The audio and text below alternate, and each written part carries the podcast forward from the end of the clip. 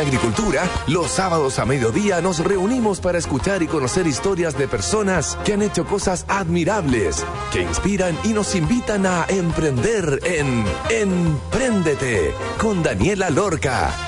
Daniela Lorca es emprendedora y fundadora del sitio web babytuto.com, líder en e-commerce.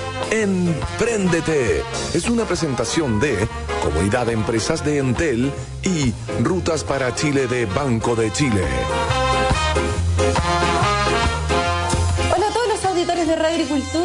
Es el segundo capítulo de este nuevo año, este 2022 que recibimos con los brazos abiertos y hoy día tendremos el placer de entrevistar a Carlos Aravena, el cofundador y CEO de Políglota, una plataforma que te da la posibilidad de aprender tantos idiomas como quieras con coaches, con expertos que te van guiando y con un grupo que tiene afines, que tiene intereses en común.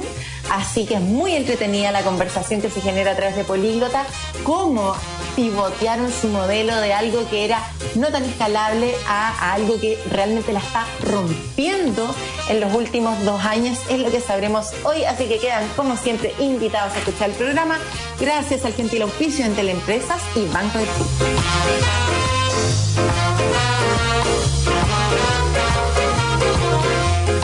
El mundo ya no tiene fronteras, o al menos no debiera.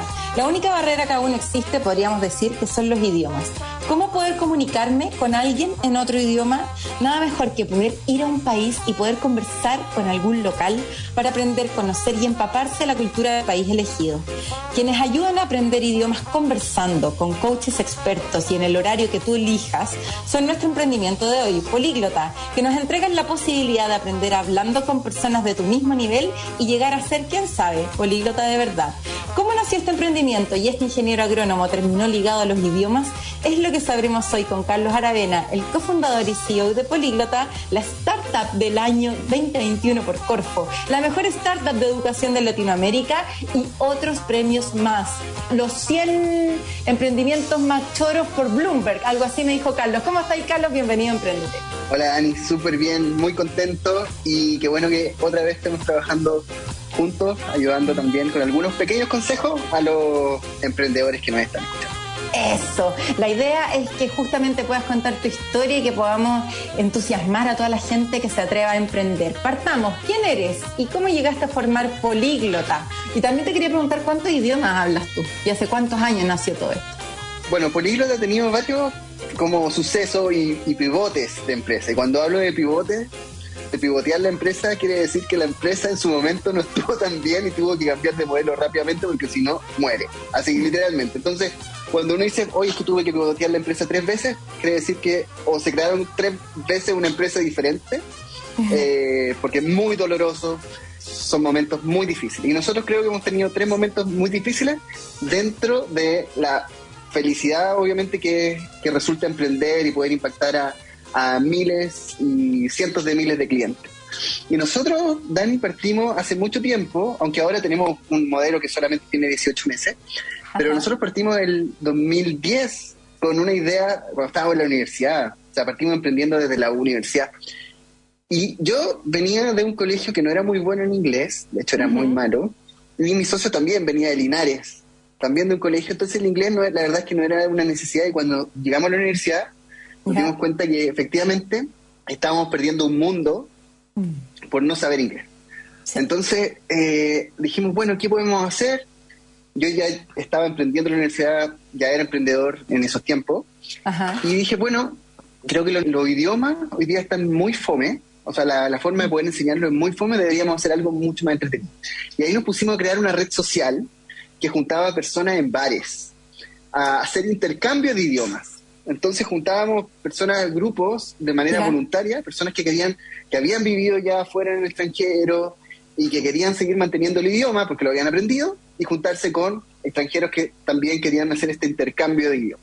Y eso empezó a crecer súper bien. Eh, estuvimos desde el 2010 hasta el 2015 con esa idea y dándole y dándole. Y creció caleta, creció mucho. Eh, cerca de 100.000 personas en 35 países, más de 300 ciudades, en estos grupos que se comportaban como una red social. Y la gente lo pasaba increíble, pero no era sustentable. Obviamente ahí también nos, nos invirtieron al- algunos fondos internacionales La gente siempre pregunta, ¿y cómo sobrevivieron? Bueno, con fondos de inversión, porque teníamos una atracción, o sea, teníamos muchos, muchos usuarios que se iban sumando, sumando, pero que esperábamos que en algún momento iba a llegar ese modelo de negocio que tanto esperamos, que nunca llegó. Y ahí en 2015, a finales de 2015, hacemos nuestro pivote, pivoteamos la empresa a un modelo mucho más sustentable. ¿Qué quiere decir?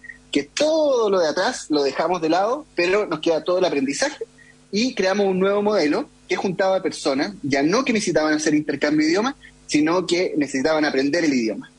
En mm. pequeños grupos de cuatro o cinco personas reuniéndose en café, en Starbucks, en cafeterías locales. Y ese modelo empezó a crecer, ya permitía que las personas pudieran comprar diferentes planes de aprendizaje, y empezó a crecer, crecimos en Santiago, luego abrimos oficina en Lima, luego en Ciudad de México con mis socios, con José Manuel Sánchez que se fue a México, con Nico Fuensalida que se fue a Perú, y empezamos a crecer de esa forma. Era un modelo muy entretenido también, porque era presencial, juntaba personas, pero también muy pesado, porque teníamos que apuntar a un público que donde necesitábamos, por ejemplo, que estuvieran muy cerca de la cafetería y ahí teníamos que llevar un profesor. Pero igual siguió creciendo ese modelo. Y en el 2020, Dani, ocurre la pandemia.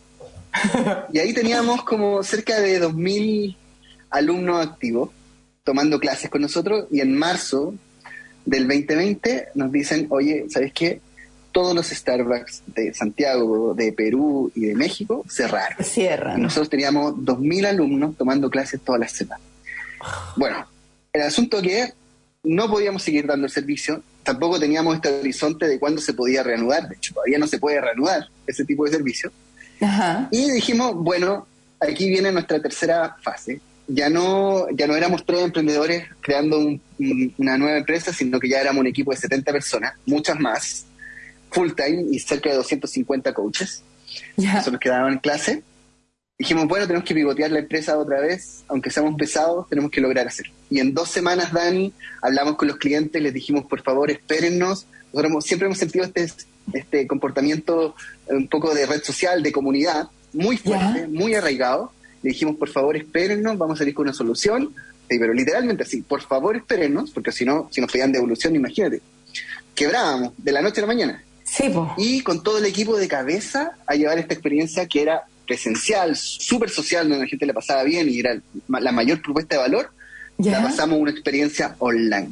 Y ahí, obviamente, empezaron a suceder solamente cosas buenas. Salimos con un producto en abril del 2020 totalmente diferente, con una empresa totalmente renovada, eh, muy asustada, pero no paralizada, y empezamos a generar estos nuevos productos ya de una manera online. Y empezó a crecer muy fuerte, y a lo que a mí siempre me gusta decirle, Dani, y que creo que tú lo compartes, que cuando se empieza a oler un sentido de exponencialidad.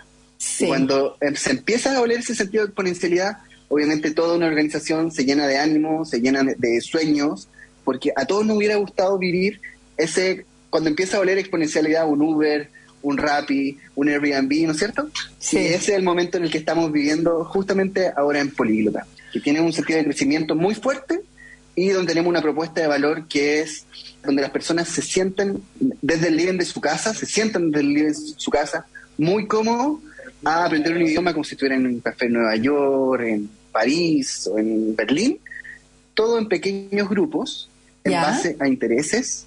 ¿A qué me refiero? Que esas personas que están ahí en tu grupo aprendiendo no es por casualidad, sino que están por basado basado intereses y con el coach. Entonces lo pasan súper bien y está todo guiado, todo coordinado y lo pasan súper bien. Ya, hablemos del modelo de negocio, de este nuevo modelo de negocio, Carlos, de estos pivoteos, del último en el fondo, el que está funcionando increíble, este que huele a que va a explotar, el que son estas clases online. ¿Cómo generan plata? O sea, yo quiero aprender un idioma, yo les pago a ustedes una suscripción por aprender un idioma por ciertos meses. ¿Y cómo es el modelo del coach ahí? ¿Ustedes le pagan al coach? ¿Cómo funciona? Como para entender el modelo. Nosotros, claro, nosotros nos hacemos cargo de todo el servicio. Ya. Las personas solamente se suscriben, compran una suscripción anual, 12 meses. Ya. Y la plataforma lo que hace es que lo inserta en un grupo, de acuerdo al horario que necesita la persona. Entonces, la gracia es que ese grupo no es como que tú entras a una sala virtual y sales de la sala virtual y entras cuando quieres. No, es un grupo que se mantiene durante un mes. Cuatro o cinco personas que están aprendiendo contigo y que tienen un feeling contigo, em, se, quedan, se quedan durante un mes juntas, incluso con el mismo profesor. Entonces, las personas van aprendiendo también en comunidad, porque esa es la gracia, aprender en comunidad, y que sientas un ambiente de mucha confianza para poder aprender, para poder equivocarte, para pasarlo bien, para tener conversaciones que son entretenidas. Por eso es tan importante tener ese match con las otras personas, porque si no es como, voy a llegar a un grupo de solamente desconocidos que no sé por dónde hablar, cuáles son los, los quiebres, cómo romper el hielo. En cambio, acá es como, ya sé que voy a encontrar gente que son espectaculares para mí. ¿Entiendes? Sí. Oye, esa es como la, gran diferencia. Claro, y además del horario también es el nivel. O sea, ustedes hacen una prueba antes como las personas para saber en qué nivel están y en función de eso la asignan al grupo específico. ¿Es así? Claro, las personas entran a Polígono, se suscriben a sus planes, luego la plataforma toma un test para situarlo en el nivel y luego va aprendiendo con personas que tienen tu mismo nivel de idioma. Y así va evolucionando, evolucionando hasta tener ya un nivel que te permita tener conversaciones interesantes, ya tener un nivel eh, avanzado, etcétera. Y hay un gran problema en Chile y hay también otro gran problema aún peor en Sudamérica. Es que solamente en Chile hay un 2% de la población que es capaz de mantener una conversación en otro idioma. Estoy hablando de mantener una conversación en otro idioma, no de esto de, oh, es que yo soy intermedio y estudié en el, no sé, claro, en el, en el, británico, americano, british. claro. No, estoy hablando de personas que pueden mantener una conversación en otro idioma y eso es solamente un 2%. Y lo que tú decías al principio, Dani, es súper importante porque hoy día las oportunidades laborales están siendo cada vez más globales trabajar en una empresa global, esas empresas del mundo, un Facebook, un Amazon, ¿no es cierto? Es una llamada por Zoom. Y sin embargo, la única barrera que hoy día tenemos es el idioma. Entonces, creemos que podemos aportar para que las personas puedan hoy día desarrollarse mejor profesionalmente. Efectivamente, una persona que hoy día mantiene conversaciones en, en inglés ya puede recibir, según algunos estudios, cerca de 30% mayor de salario. Entonces, creo que las oportunidades están y hay que vencer la barrera del idioma y creo que nosotros somos una muy buena opción para poder aprenderlo de una manera muy natural, muy entretenida, porque también eso son los idiomas, poder aprender conversando, pasándolo bien, riéndose. Y eso es otro también, otro giro de la educación. Eh, cuando uno piensa en una sala de clases, nunca pensaría como matándote de la risa, al contrario, siempre como un delivery de contenido y tratando de escribir, de memorizar cosas. Un políglota es diferente. Queremos que la gente el primero lo pase muy bien y segundo, que con pasarlo bien está aprendiendo. Y creo que esas experiencias que te marcan son las que te hacen poder aprender un idioma, conocer otras personas, tener nuevos amigos también, que es súper importante. Total. ¿Y cómo eligen a los coaches? ¿Cómo eligen a los profes? ¿Ustedes lo, les hacen también así una prueba para saber qué tan bacán es su inglés? Y ellos son remunerados, ¿o no? Ellos, tú, yo puedo trabajar como coach de un idioma en políglota, ya, perfecto. Así es. Nosotros obviamente tenemos todo, todo el sistema del onboarding del coach y el nivel de idioma y eso lo damos por sentado. O sea, eso es fundamental que tenga ese nivel nativo y hoy día tenemos coaches en cerca de 35 países.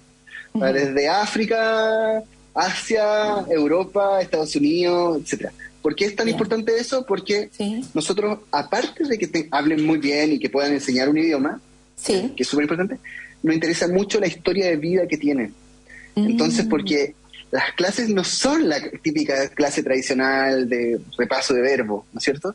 No, aquí buscamos personas que tengan historias, que sean coach, que su historia de vida sea muy entretenida.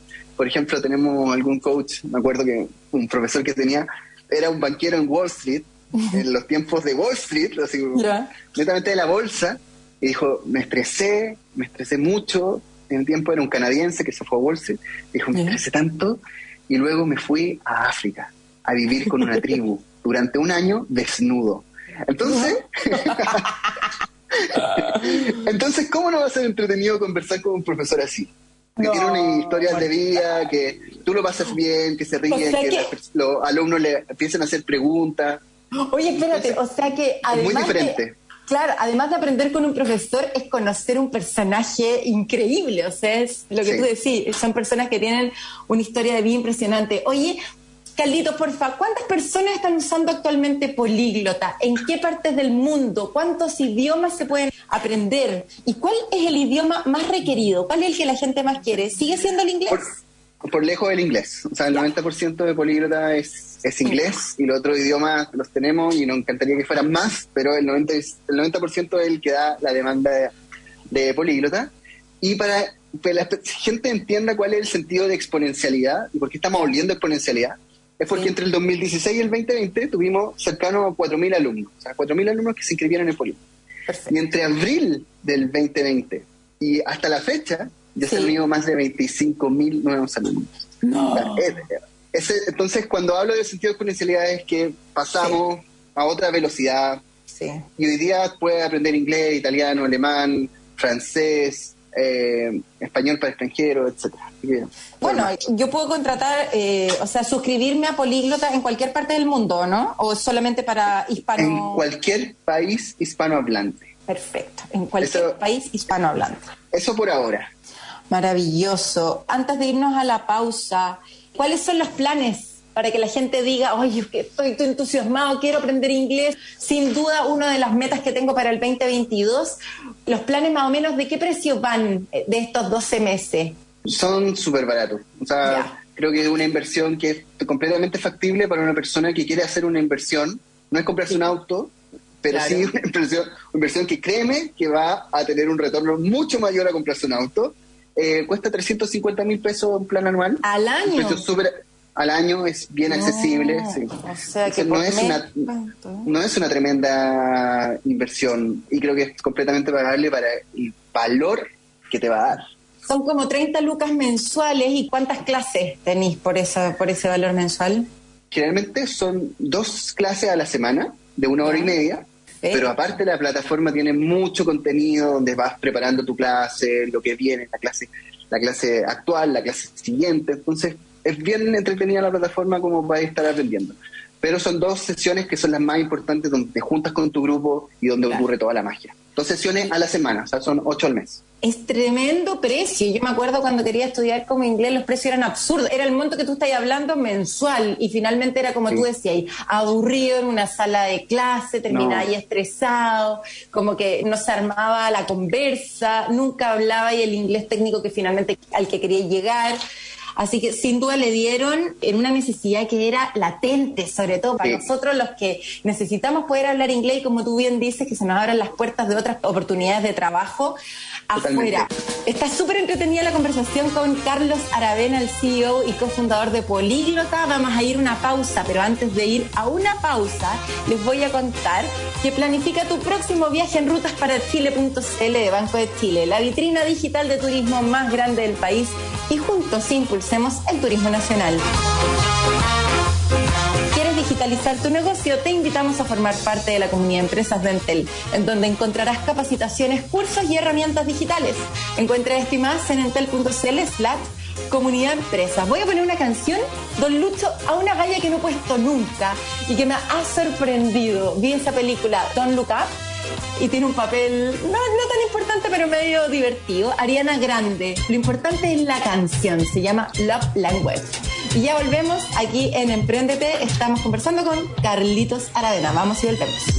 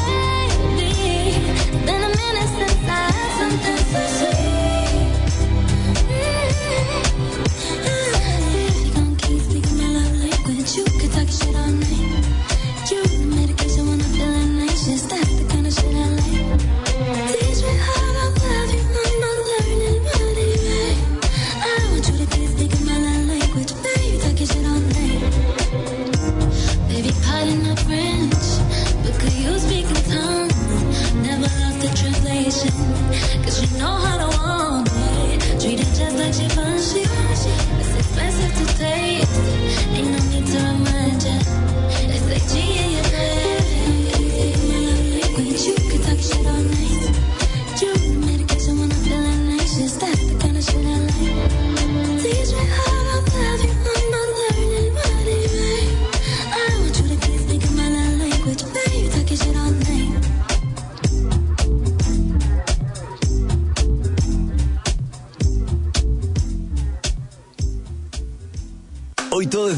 las reuniones familiares, el entretenimiento y los negocios. Y aunque para muchas pymes digitalizarse pueda ser una tarea complicada, la comunidad en Teleempresas te la hace fácil. Encuentra todo lo que necesites para poder llevar tu negocio un paso adelante en la digitalización con capacitaciones, cursos, tutoriales, descargables y muchas herramientas tecnológicas para tu emprendimiento o pyme. Es fácil, gratis y para clientes y no clientes. Entra hoy a entel.cl slash comunidad empresas, porque tu negocio no está solo. En Teleempresas. Chile es un lugar con los paisajes más espectaculares del mundo. Por eso Banco de Chile creó Rutas para Chile. Una vitrina digital de turismo donde podrás conocer distintas rutas de norte a sur y planificar tu próximo viaje por Chile. Además, si tienes una pyme o emprendimiento de turismo, inscríbela en rutasparachile.cl. Descubre Chile por el camino de las pymes y juntos impulsemos el turismo nacional. Banco de Chile, el banco de las pymes en agricultura es Empréndete con Daniela Lorca. Ya estamos de vuelta entonces en nuestro segundo bloque. Carlos, dijiste que en el último año, menos de un año, o sea, no, ¿cuánto llevamos? Sí, de abril 2020 hasta la fecha, casi ya dos años, fue casi por cinco lo que habían logrado en no sé cuántos 18 meses en 18 meses. Crecieron por 5 eh, lo que habían logrado contra, no sé, 4 años. Entre 4 años, 4 años. O sea, realmente increíble. ¿Cómo difundieron este nuevo modelo al cual pivotearon? ¿Empezaron a invertir en marketing online así agresivamente? ¿Cómo se dieron a conocer? ¿Dónde han hecho publicidad? ¿Qué es lo que mejor les ha funcionado? Creo que aquí es, aparte de hacer todo lo que tú dijiste, que efectivamente hay que inyectar más marketing, hay una guerra por eh, el costo de adquisición, ¿no es cierto? Por atraer a un cliente, eso todo el e-commerce, básicamente toda la industria sabe que competir por los clientes es súper necesario. Pero aquí me gustaría hacer un hincapié para todos los que nos están escuchando. Cuando se crea una empresa, sobre todo un e-commerce, una empresa que brinda un servicio, debe tener un componente de comunidad. Porque la comunidad al final del día es la que recomienda, es la que aporta, es la que te da feedback, son esos clientes felices. Entonces, cuando tú tienes un sentido de comunidad muy potente, efectivamente poder adquirir un nuevo cliente es mucho más simple. Y para nosotros, cuando dijimos, bueno, ¿cómo hacemos crecer esto exponencialmente? Lo primero que pensamos fue en poner tecnología. Y ahí creamos una especie de algoritmo que permitía que las personas, cuando se unían a estos grupos, los pudiéramos conocer muy bien para poder unir personas en base a afinidades. Entonces no es como, para que la gente entienda, no es como que tú vas a aprender inglés para negocio. No, mm. yo creo que es como, por ejemplo, Dani, a ti te gusta el emprendimiento, te puede gustar la música por un lado, te gusta la radio, etc. Entonces tenemos múltiples intereses. Entonces lo que buscamos nosotros en Políglota es poder conectar a esas personas en pequeños grupos en base a esos múltiples intereses. Entonces cuando tú estás en un grupo con Juanito Pérez, Juanito te dice, hola, a mí me gusta la música, la Camila te va a decir, oye, a mí me gusta el emprendimiento. Entonces te hace un match en alguno de tus intereses. Entonces cuando entras a un grupo, entras a una comunidad. Y esa comunidad va a durar para ti un mes donde vas a conocer a tus compañeros, donde los vas a tener en WhatsApp, donde lo van a pasar bien. Y obviamente, al tener un servicio donde disfrutas, donde estás aprendiendo, haces que la gente vaya recomendando. Y el punto clave de ese sistema es que hoy día un 45% de nuestros alumnos llegan porque algún alumno, algún estudiante políglota lo recomendó. Lo recomendó. Entonces, toda esa adquisición de un cliente se te hace mucho más simple porque es un crecimiento orgánico, algo que cuesta tanto hacer, y muchos han escuchado, no, que estoy creciendo orgánicamente. Eso es hoy, cuando hay una batalla por, por adquirir un usuario, es muy difícil, y creo que nosotros lo estamos haciendo de esa forma porque estamos apostando a las comunidades. ¿Y usan algún modelo como de referidos o es solamente el boca a boca en el fondo, como que la gente llega? Sí, nosotros tenemos modelos de referidos dentro de Políglota, obviamente, eh, que nos funcionan muy bien. De hecho, cuando pasamos por Y Combinator, con el que hicimos el programa de referidos fue con Gustav, que fue el que hizo el programa de referidos para Airbnb. Eh, entonces fue muy bueno porque también nos abrió la cabeza, pero más allá de ese programa de referidos que lo puede tener alguna empresa, una startup, un e-commerce, etcétera, eh, el sentido de comunidad te marca mucho el poder crecer de una manera muy orgánica, eh, sin tener que estar invirtiendo grandes cantidades de, de marketing, ¿no es cierto?, y de recursos en marketing, sino que cómo podemos hacer que la gente hable de nuestro servicio, hable de lo que estamos haciendo. Sí, mejorar el producto y consolidar la comunidad para que sea lo más hablado y que te lleguen de manera orgánica, que es el sueño, porque de verdad que comprar un comprador hoy día está haciendo una guerra así. Es una eh, guerra. Es bélico, es, demasiado impresionante. O sea, no para, no para, no para de subir, hay demasiados actores peleándose esto. Oye. Totalmente. Taldito, y en relación al equipo, que comentaste que que habían puesto tecnología, bueno, pasaron por Y Combinator, que es un acelerador impresionante en términos de redes, eh, principalmente. ¿En qué momento, cuando ustedes pivotearon, digamos, este nuevo modelo que requería una plataforma mucho más sólida, porque esta cuestión iba a ser online, requerían entender las afinidades de las personas para poder armarle los grupos perfectos y que todo empezara a funcionar en una nueva plataforma que antes pasaba en un café? ¿Dónde está el foco en los equipos, en tu equipo hoy día? ¿El equipo más importante es el de tecnología o es el que está buscando los coaches? ¿Cómo se estructura hoy día Políglota? ¿Cuántas personas son? ¿En qué países están? ¿Dónde tienen personas? O sea, equipos en qué países, etcétera. Sí, hoy día tenemos tenemos cerca de 13 países, o sea, nacionalidades dentro del, dentro del equipo básicamente lo que pasó en la pandemia fue que antes actuábamos muy local, teníamos equipos locales que se preocupaban de Santiago, de Lima, de Ciudad de México, y tuvimos que reestructurar la empresa para tener un áreas globales. Entonces, un área financiera, un área comercial, un área de marketing, un área eh, de producto donde está incluida tecnología, un área de recursos humanos. Entonces, de esa forma logramos tener un crecimiento ya con una mirada global. Y por otro lado, hoy día se me preguntáis qué equipos son los más importantes, creo que esto es como un, reloj. somos una empresa que pasó de tener oficina a rápidamente a ser completamente remotos, por lo tanto había que estar con un enfoque en crear una nueva cultura. Mm. Y yo creo que la pandemia, un poco, si bien hay muchas empresas que estaban trabajando remotas desde antes, creo que son muchas, infinitamente muchas más las que tenían oficina. Y eso nos puso a todos en una misma línea para poder competir de manera remota. Entonces, poder inyectar cultura a una organización que seguía creciendo, que tenía esta, que olía exponencialidad, fue fundamental, porque tuvimos que aprender muy rápido a generar una cultura que sea en base a objetivos, una cultura que pueda sentirse muy cómoda trabajando de casa en un momento que era súper difícil hacerlo.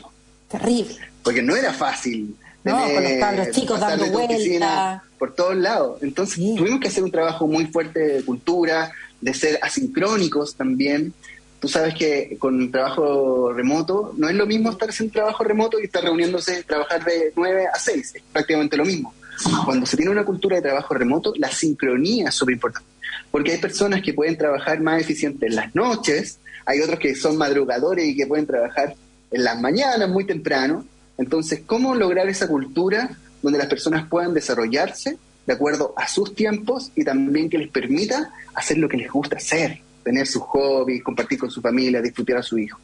Entonces, esas cosas hoy día creo que lo, estamos haciendo bastante bien, estamos con un 22, seguir con un trabajo muy fuerte en cultura, eh, para que, porque el equipo, al final las empresas son equipos, equipos que están bien alineados y trabajando de manera colaborativa yo creo que ese es nuestro principal desafío, cómo lograr mantener la cultura en una empresa que sigue creciendo, que sigue expandiéndose y que tiene un 2022 que todo dice que va a ser muy positivo. Para ustedes, porque como que el comercio decían que se ve, pero más o menos terrible, así como el, ¿cachai? El consumo, digamos, de productos, de bienes, eh, porque esto es distinto, sin duda. Em, mm. Se viene como, está como medio gris, no se sabe muy bien qué es lo que va a pasar. Oye. Bueno, la incertidumbre, hay ah. siempre oportunidades. Siempre, siempre mucha oportunidad de la incertidumbre para poder cambiar algún modelo de negocio. La gente está adecuándose también a los nuevos tiempos y las empresas que se quedan atrás, sin duda, se quedan. Hablemos de aumento de capital, Carlos. Tú tenías experiencia en eso, sin duda uno de los dolores de cabeza más importantes que hemos vivido los emprendedores. Se trata de el poder financiar la empresa, sobre todo como tú decías al principio, en donde soportados por aumento de capital, el negocio no era sustentable porque quizás no era un modelo que fuera tan escalable como el que es ahora, ¿cachai? O sea, el, el tener que haberse juntado los cafés, primero con este intercambio de idiomas, después aprender idiomas, pero siguiendo en un lugar físico, etcétera, le ponía algunos limitantes y que ustedes pudieron darse cuenta a tiempo y que pudieron cambiar. Pero finalmente es vivir bajo estrés, es vivir en un, en un modo porque además darse cuenta de que el modelo en el que uno está quizás no es el mejor y poder cambiarlo es, es muy difícil. Mm. ¿Cómo fue el proceso de... Tengo dos preguntas en relación a eso. Primero, ¿Cómo fue el aumento de capital en la previa y cómo así, no sé si hay tenido un aumento de capital ahora en el último modelo como pivoteado? Después de, claro, después de Y Combinator tuvimos aumento de, capital. Claro, después de Y Combinator, me imagino que con, con una valorización por 100 mil mm. comparado con la de antes y todo. ¿Cómo fue ese proceso? ¿Qué recomendación le daría a las personas que nos están escuchando para poder levantar capital? Y la última recomendación también, como para poder cerrar, es cómo darse cuenta que el modelo no es el modelo que te va a llevar al éxito, digámoslo así, es que solamente no es sustentable o es que no está creciendo a tasas de dos dígitos mensuales? ¿Cuáles son los indicadores? ¿Qué es eso que te hace realmente percibir que estoy más o menos estancado y que esto no es lo que me va a llevar a, como tú decís, oler el éxito, a oler la expansión? sí, a ver, eh, bueno, levantar capital para un emprendedor, créeme que es un trabajo totalmente mm, full job. O sea, un emprendedor que se dedica a levantar capital, ojalá pueda contar con equipo porque si no es muy, muy difícil. Estar conversando con diferentes inversionistas que la mayoría te cierra las puertas. cuando se habla que una empresa levantó 35 millones de dólares, créeme que es un gran suceso porque ese emprendedor no habló con uno, con dos, con tres. Bueno, a menos que tenga mucha, mucha suerte, pero generalmente habló con mucho o con todos es muy difícil, nosotros, sobre todo, aún más difícil es levantar capital cuando no tienes un modelo de negocio, que fue lo que nos pasó a nosotros al principio. Entonces, la valorización de cuánto valía la empresa en ese momento, obviamente es súper castigada porque no tenía un modelo de negocio, pero sí había buena atracción. Pero obviamente no es fácil y fue muy difícil también. Tuvimos mucha suerte, tuvimos mucha suerte. Y después, cuando ya ingresamos a Y Combinator, créeme que fue mm, igual de difícil, pero mucho más fluido, eh, se abrieron puertas. Mucho más fluido, se me abrieron puertas. Ahí teníamos a los inversionistas tocándonos la puerta en vez de nosotros ir a tocar puertas. Esa es la gran diferencia. Y con respecto a, pivotear una empresa, hay un concepto que a mí me encanta mucho y siempre lo repito y trato de, culturalizar justamente el concepto del product market fit. ¿No es cierto? Es cuánto el mercado está dispuesto a, usar tu servicio, más que usarlo, es a, apretarlo, abrazarlo y también poder recomendarlo. Y si sientes que no hay un que hay un match entre tu servicio o producto con el usuario, creo que es tiempo de pivotear. Pero lo que más importa cuando hay un momento de pivotear eh, es justamente la caja. la caja manda. Catch skin, dicen por ahí. Si no tenéis caja y no estás resultando el, servicio, rápidamente tienes que cambiar porque si no te mueres. Eso es súper simple. La primera parte obviamente tiene que ver con el product market fit y la segunda parte es lo que verdaderamente hace que un emprendedor pueda pivotear su servicio es que no tiene, no tenga como tiene recursos para hacer. Claro, cuando ya estáis así realmente agobiado. Oye, Carlito, muchísimas gracias. Tenemos que decir una cosa, nosotros también somos parte de del nuevo programa Desafío Emprendedor. Llevamos varios capítulos ayudando a los emprendedores de distintas áreas con cosas realmente impresionantes acá en Chile. Lo, hemos pasado muy bien. y es muy lindo también poder ayudar devolver la mano, conocer tantos emprendedores por Chile, poder ayudar. Yo creo que ha sido, por lo menos para mí, y yo creo que también para ti, Dani, eso de devolver la mano, porque nosotros también hemos recibido mucha ayuda eh, de muchas personas, de muchos mentores. Eh, y creo que en este momento este programa ha sido súper lindo porque nos ha permitido ayudar a otros emprendedores desde que están en, etapas más iniciales y que yo creo que, sinceramente, hay algunos que van a ser, nos van a pasar por lejos. por lejos, o sea, sin duda, hay cosas realmente extraordinarias, hay mucho talento en Chile y feliz de ser parte con Carlitos, que nosotros somos los coaches, junto con la Juanita Ringeling y Sebastián Leiseca, en este programa Desafío Emprendedor, así que dejamos pasado el aviso para que lo busquen ahí. Ahora, en enero, ya debiera salir al aire. Sí. Así que muchísimas gracias, Carlos, por tu tiempo, por tu entrevista tan llena de cosas, de datos, de recomendaciones, de historias entretenidas. Sin duda lo pasamos increíble. Felicitaciones por Muchas todo lo que han gracias, hecho Dani. con Políglota. Realmente impactante este nuevo pivoteo. Feliz de que les esté yendo bien. Me voy a entusiasmar con aprender algún idioma. De todas maneras, va a ser mi objetivo el 2022. A ver si bueno. mejoro, mejoro ahí, no sé, voy a inventar. Italiano. Siempre es como sexy. También. italiano, ¿no? Totalmente. Totalmente. Oye, ¿Y tú en qué idioma? ¿Ah? Obvio. ¿En qué idioma está ahí? ¿Con qué idioma está ahí?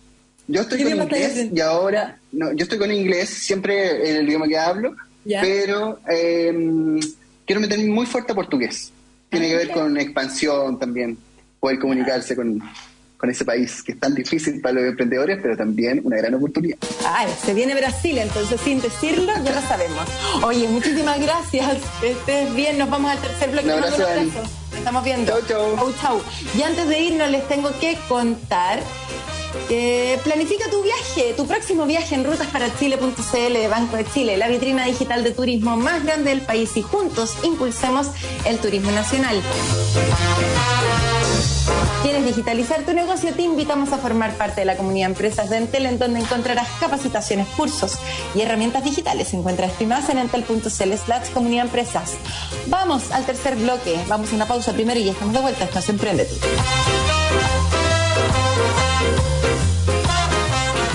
Hoy todo es digital. Las reuniones familiares, el entretenimiento y los negocios.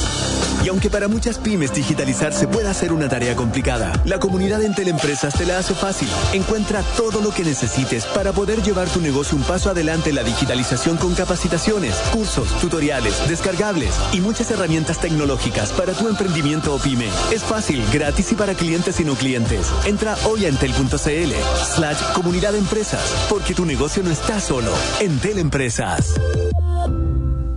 Sabemos que eres fanático de la música que estás escuchando, pero la interrumpimos porque lo que te vamos a contar es música para tus oídos. Si eres fan de la música y la entretención, tienes que tener la cuenta fan del Banco de Chile. Además, usando la tarjeta de débito fan, accedes a los mejores beneficios y a descuentos exclusivos en eventos y espectáculos para ver a tus artistas favoritos. Ábrela hoy en cuentafan.cl, usa tu tarjeta de débito fan y comienza a disfrutar de los beneficios del Banco de Chile. La apertura es gratis, no tiene costo de mantención ni por transferencias, porque si eres fan, eres del Chile. Banco de Chile, qué bueno ser del Chile. En agricultura es Empréndete con Daniela Lorca. Ya estamos de vuelta nuestro tercer bloque. Hoy día vamos a estar conversando con Carol Díaz acerca del programa Catálisis Startup Ciencia. Carol es encargada de emprendimiento de base científica y tecnológica del Ministerio de Ciencia. De profesión ingeniera agrónoma, magíster en innovación y hasta hace poco fue directora de la Oficina de Transferencia y Licenciamiento de la Universidad Santo Tomás. ¿Cómo estás, Carol? Bienvenida a Emprendete. Yo muy bien, Dani, muchas gracias por la invitación. Contenta de estar acá en esta instancia hablando de estos temas que a muchos nos apasionan y yo sé que a ti también. De todas maneras, Carol, para que la gente empiece como a entender de qué estamos hablando. ¿En qué se diferencia un emprendimiento científico-tecnológico de los emprendimientos que vemos habitualmente? Mira, es una súper buena pregunta para comenzar y la verdad es que hay diferencias súper grandes y bastante notorias en varios aspectos. Para partir por alguno de ellos, podemos comenzar diciendo que los emprendimientos de base científica tecnológica tienen grados de riesgo y de incertidumbre muy elevados. Nacen estos emprendimientos con un fuerte componente científico que los hace desde el origen, desde la creación del emprendimiento, totalmente distinto a los emprendimientos no científicos, los emprendimientos tradicionales. Estos emprendimientos nacen a partir de una problemática, pero que la solución está repleta, está contenida en la ciencia, en la tecnología y por supuesto a través del vehículo conductor que es la innovación, que es lo que se busca a través de, estas empresas de base científica y tecnológica. Por otra parte, estos emprendimientos tienen tasas de crecimiento muy distintos. Eh, cuando logran empezar a crecer, cuando ya empiezan a superar las barreras o empiezan a superar las primeras etapas que tienen que ver con su escalamiento y, sus etapas ya más, más productivas y se comienzan a posicionar en instancias mucho más industriales generan crecimientos dramáticos y totalmente distintos tal vez al crecimiento orgánico que van generando los emprendimientos más tradicionales. Las empresas de base científica y tecnológica crecen a, escalas eh, casi algorítmicas. cuando logran generar este crecimiento y este desarrollo. Y eso es un diferenciador súper importante. Y desde el punto de vista de las problemáticas, hay muchas diferencias. O sea, justamente que tiene que ver con los grados de incertidumbre y de riesgos científicos y tecnológicos. Las empresas de base científica y tecnológicas y sus portafolios de, productos que ofrecen o de servicios que ofrecen, como son basados en la ciencia y empaquetados en tecnología, tienen que sortear un montón de, etapas previas que están asociadas a validar hipótesis. Hipótesis tanto científicas que se te pueden ir cayendo, pero también luego en hipótesis tecnológicas que tienen que ver con la usabilidad de, de, lo que han convertido eh, o de la manera que han empaquetado estas soluciones basadas en ciencia. Por lo tanto, no es, no es rápido, no es inmediato. Tiene que ver mucho con involucrar el, el usuario, el cliente, el quien va a usar este, este producto, este servicio. Y en eso todos los emprendedores están tan dispuestos a correr tal vez efectivamente los emprendimientos tradicionales tienen un montón de riesgos y incertidumbres, pero que muchas veces son más acotados o son más, más concentrados en temas de mercado o temas de demanda, de oferta, de competencia. Acá si bien las competencias son a lo mejor mucho menos porque se crean cosas absolutamente novedosas o absolutamente nuevas, por decirlo de alguna manera bien concreta, los riesgos tienen que ver con que esto funcione, que esta ciencia que se materializa en una tecnología genere realmente el impacto que se anda buscando. Y esas son preguntas que se van descubriendo en la medida que se van quemando etapas. Eh, por lo tanto, el desarrollo de una empresa de base científica tecnológica tiene muchas diferencias en el cómo se va gestando y en el cómo se va consolidando para generar un crecimiento y una, instalación en un mercado de empresas de base científica y tecnológica totalmente distinta a los emprendimientos tradicionales. Carol, ¿por qué es importante impulsar este tipo de emprendimientos? Y eso, eso también es una muy buena pregunta y es, muy importante hablar sobre esto, sobre todo ahora que estamos en una, en una época, en un contexto súper cambiante, muy, que día a día aparecen nuevos desafíos y son desafíos globales y son desafíos que no, pueden ser solucionados desde un área, desde un sector, sino que cada vez más necesitan que se conjuguen distintas áreas, distintos talentos, distintos conocimientos. Y las empresas de base científica y tecnológica hacen eso, complejizan muchísimo o apoyan a complejizar la matriz económica de los países, porque en sí mismas estas empresas concentran mucho talento, hacen converger y hacen interactuar distintos talentos, distintos conocimientos, eh, habilidades eh, y características de, quienes son parte de los emprendimientos que por lo tanto eh, movilizan muchísimo el desarrollo y el progreso en, dimensiones totalmente distintas a las economías tradicionales. Se habla que son como los drivers de las economías por estas características que te menciono y porque además son un, Missile Link. En el fondo, lo que hacen las empresas de base científica y tecnológica es sacar el conocimiento que se genera a través de la ciencia y la investigación, que mucha de ella está concentrada en los centros de investigación y en las universidades, y lo pone al servicio de las problemáticas, de los desafíos del mundo, de la economía, de la industria, de la sociedad a través de un emprendimiento. Por lo tanto, sacar ese conocimiento a través de una empresa y obtener beneficios económicos y sociales a través de esto eh, genera un, impacto bien grande en las economías y esto y esto en el fondo se, ha evidenciado eh, en las distintas naciones donde se ha potenciado muchísimo el emprendimiento base científica y tecnológica como un, un link. Carol, ¿y cuál fue el objetivo de crear Catálisis por parte del Ministerio, considerando que ya existe Startup Ciencia? A ver, partamos por algo bien simple, que por una parte las empresas en este caso, que se basan en ciencia y en tecnología, necesitan un componente y un apoyo significativo eh, financiero, por supuesto.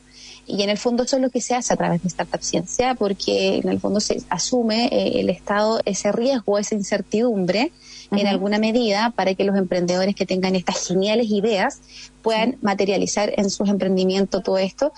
Pero falta la otra patita que tiene que ver con un acompañamiento que va más allá del financiamiento, que va más allá del inyectar los recursos y que tiene que ver con apoyar al desarrollo de estas empresas para que tengan un, proceso de aceleramiento involucrándose y vinculándose en un ecosistema, en un ecosistema donde ya hay experiencia, donde estamos en, una posición en la curva del aprendizaje, donde ya podemos sacar provecho de quienes lo han hecho antes que nosotros.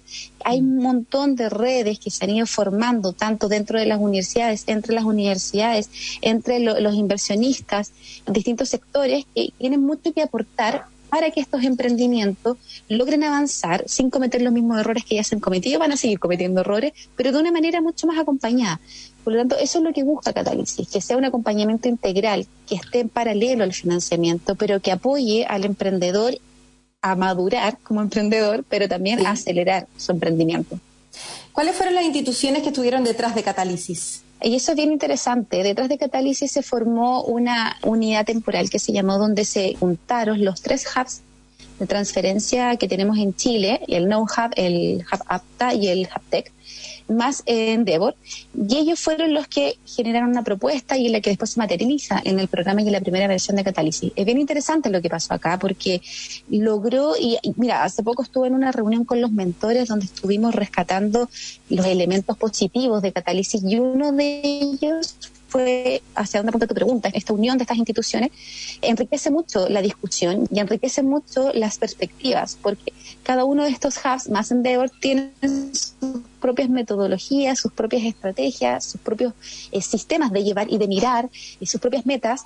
Y al sumar todo eso, el beneficio es mayor que la sumatoria, es una multiplicación de factores. Entonces hay muchas más posibilidades de encontrar respuestas eh, de encontrar nuevos vínculos, de encontrar nuevas interacciones que apoyen a este programa de acompañamiento, que por lo demás creo que uno de los grandes resultados de esta primera versión fue justamente eso, la, la conformación acá de las instituciones que estuvieron detrás. ¿A qué ámbitos se dirigen los emprendimientos que formaron parte de esta primera versión de Catálisis?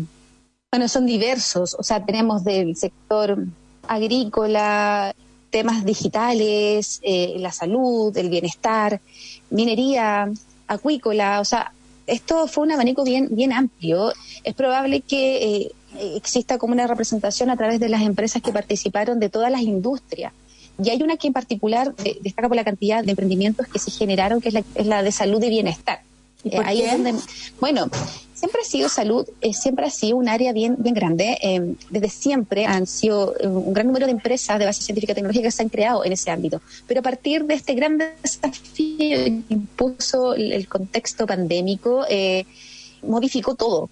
Y todo también empezó a generar, crearse cosas en función de eso. Y fue un llamado, fue un llamado tácito probablemente, donde muchos de los científicos se vieron en, en la posición y con las herramientas de generar soluciones de gran impacto. Entonces, la pandemia, en el fondo, lo que hizo fue acercar la ciencia, fue acercar la ciencia a la sociedad que la ciencia va por un carril totalmente distinto, la sociedad va por acá y no hay, no hay espacios ahí donde podamos hacer match, eh, porque claro, culturalmente no nos han acostumbrado, de alguna manera no, no nos han educado a, considerar la ciencia como parte de la vida diaria.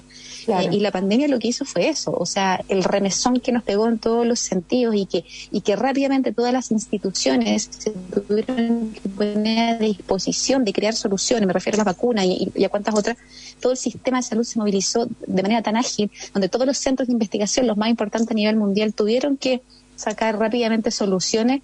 Eso fue muy positivo para la, creación de las empresas de base científica y tecnológica y para lo que se viene de aquí hacia el futuro. De todas maneras, esperamos que así siga siendo y que todos los años haya alguna iniciativa que esté apoyando sin duda los emprendimientos de base científico-tecnológica. Increíble eh, la, iniciativa finalmente que tuvieron de parte del Ministerio para poder impulsar esto, no solamente a través de Startup Ciencia, sino que a través de Catálisis. Así que feliz de, de poder hablar el próximo año cuando se les ocurra una nueva iniciativa y te mando muchos saludos y mucha suerte para este 2022. Gracias, Dani. De seguro que los desafíos que se nos vienen van a ser solucionados a través de la ciencia cada vez más, así que vamos a tener mucho que conversar. Así es. Muchísimas gracias, Carol Díaz. Y eso fue todo por hoy. Te mando un abrazo para todas las personas que escucharon el programa y para los que no alcanzaron a escucharlo entero, que estuvo súper bueno. Los invito, como siempre, a entrar en radioagricultura.cl y volver a descargar el podcast. Y quedan invitados, como siempre, a escuchar las noticias aquí en Radio Agricultura. Que estén bien. Un abrazo. Nos vemos el sábado. Chao, chao. En Agricultura fue Empréndete con Daniela Norca. Historias de personas que han hecho cosas admirables, que inspiran y nos invitan a emprender. Empréndete. Es una presentación de Comunidad de Empresas de Entel y Rutas para Chile de Banco de Chile.